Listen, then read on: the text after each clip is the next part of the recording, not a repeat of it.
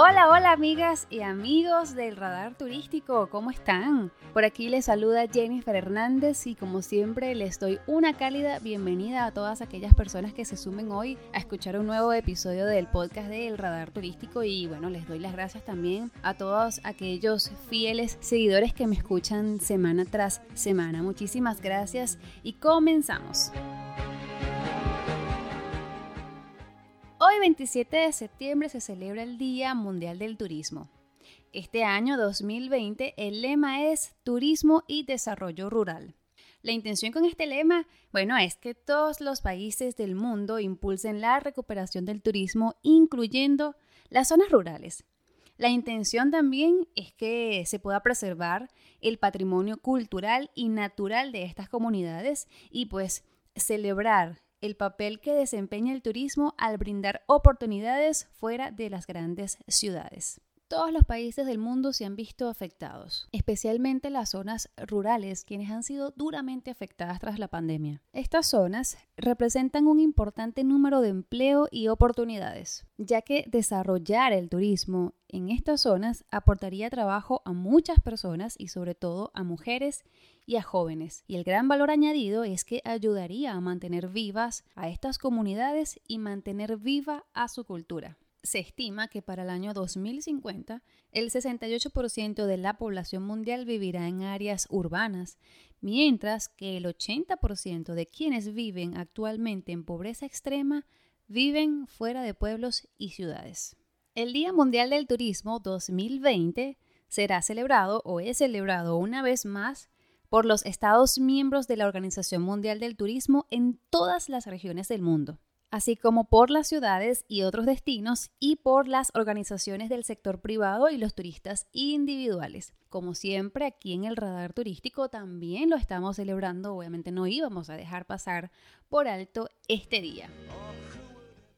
El 25 de septiembre, o sea, hace dos días, el secretario general de la ONU, Antonio Guterres, publicó un resumen temático sobre el impacto que la pandemia ha tenido en el turismo y estos datos eh, se basan, son muy recientes en la Organización Mundial del Turismo y advierte que hasta 100 millones de empleos turísticos están en riesgo. Y además dice aquí en, estos, en este informe que la caída masiva de los ingresos por exportaciones del turismo podría reducir el PIB mundial hasta en un 2.8%. En este informe también se destacan que los trabajadores y las naciones más vulnerables corren un mayor riesgo. También expresó lo siguiente y voy a citarlo. Es importante que reconstruyamos el sector turístico para garantizar que el turismo recupere su posición como proveedor de trabajos decentes, ingresos estables y la protección de nuestro patrimonio cultural y natural. Todos los países del mundo han tenido que cerrar sus fronteras por meses, evitando así un mayor número de contagios. La parte negativa de esto es que los países que viven del turismo obviamente hace que esto desplome por completo su economía. Miles y miles de personas se han quedado sin empleos, muchas empresas han perdido cifras astronómicas de dinero y bueno, muchísimas de ellas hoy se han declarado en quiebra. La otra vez lo venía comentando, por ejemplo, Airbnb, una empresa que tardó 12 años en levantarse, ha perdido casi todo o lo perdió todo en 6 semanas y además de eso tuvieron que despedir a un 25% de su personal, haciendo así uno de los mayores despidos en todo Silicon Valley. Imagínense eso, despedir a un 25% de las personas que trabajan para ti en tu empresa. Muchas personas han perdido empleo. Han pasado ocho meses y todavía hay países que no se han recuperado 100% de esta pandemia, sin embargo, han decidido seguir adelante con la economía y con el desarrollo del país a sabiendas que es probable que haya una nueva ola de contagios.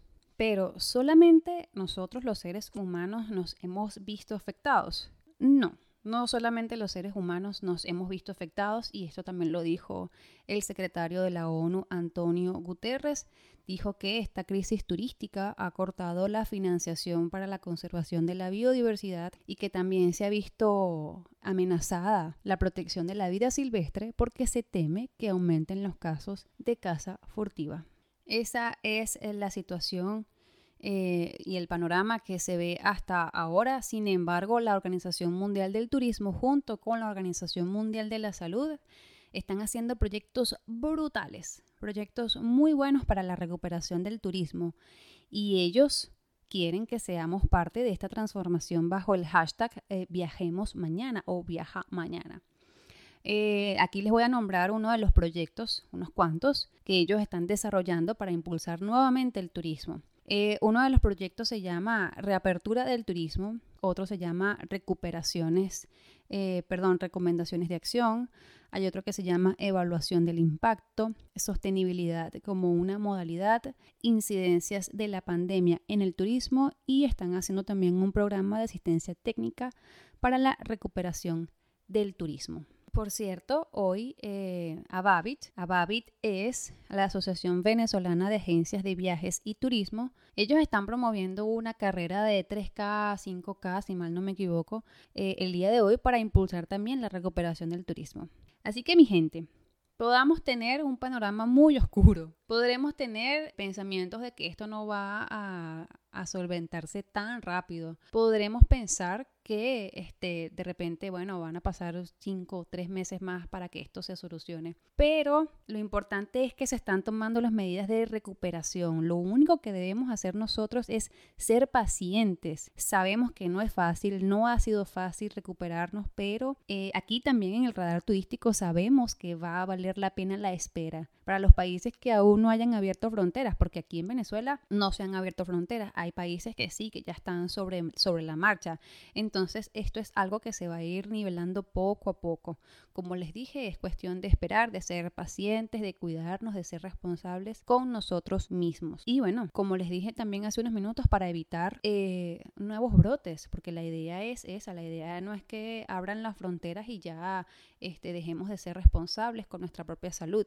La idea es que podamos seguir em, disfrutando de las opciones que tenemos, pero siendo responsables. Así que mi gente, lo cierto es que mientras esto ocurre, nosotros seguimos aquí conociendo más sobre el turismo y preparándonos para cuando nos toque volar. Así que hasta aquí, señores, el podcast del día de hoy. Espero les haya gustado este fragmento de información que conseguí para ustedes. Se despide de ustedes Jennifer Hernández. No olviden darle like y suscribirse. Yo no me voy sin recordarles que, bueno, esta información también la pueden verificar ustedes a través de la página de la Organización Mundial del Turismo. Esta información está disponible en la internet. Yo, bueno, quiero recopilarla para ustedes para que juntos celebremos este día diciendo que hay esperanzas y pronto, pronto pronto, vamos a volver a viajar. Es lo que queremos, señores. Feliz día del turismo. Les mando un fuerte abrazo, un beso grandísimo y nos vemos pronto en el radar turístico.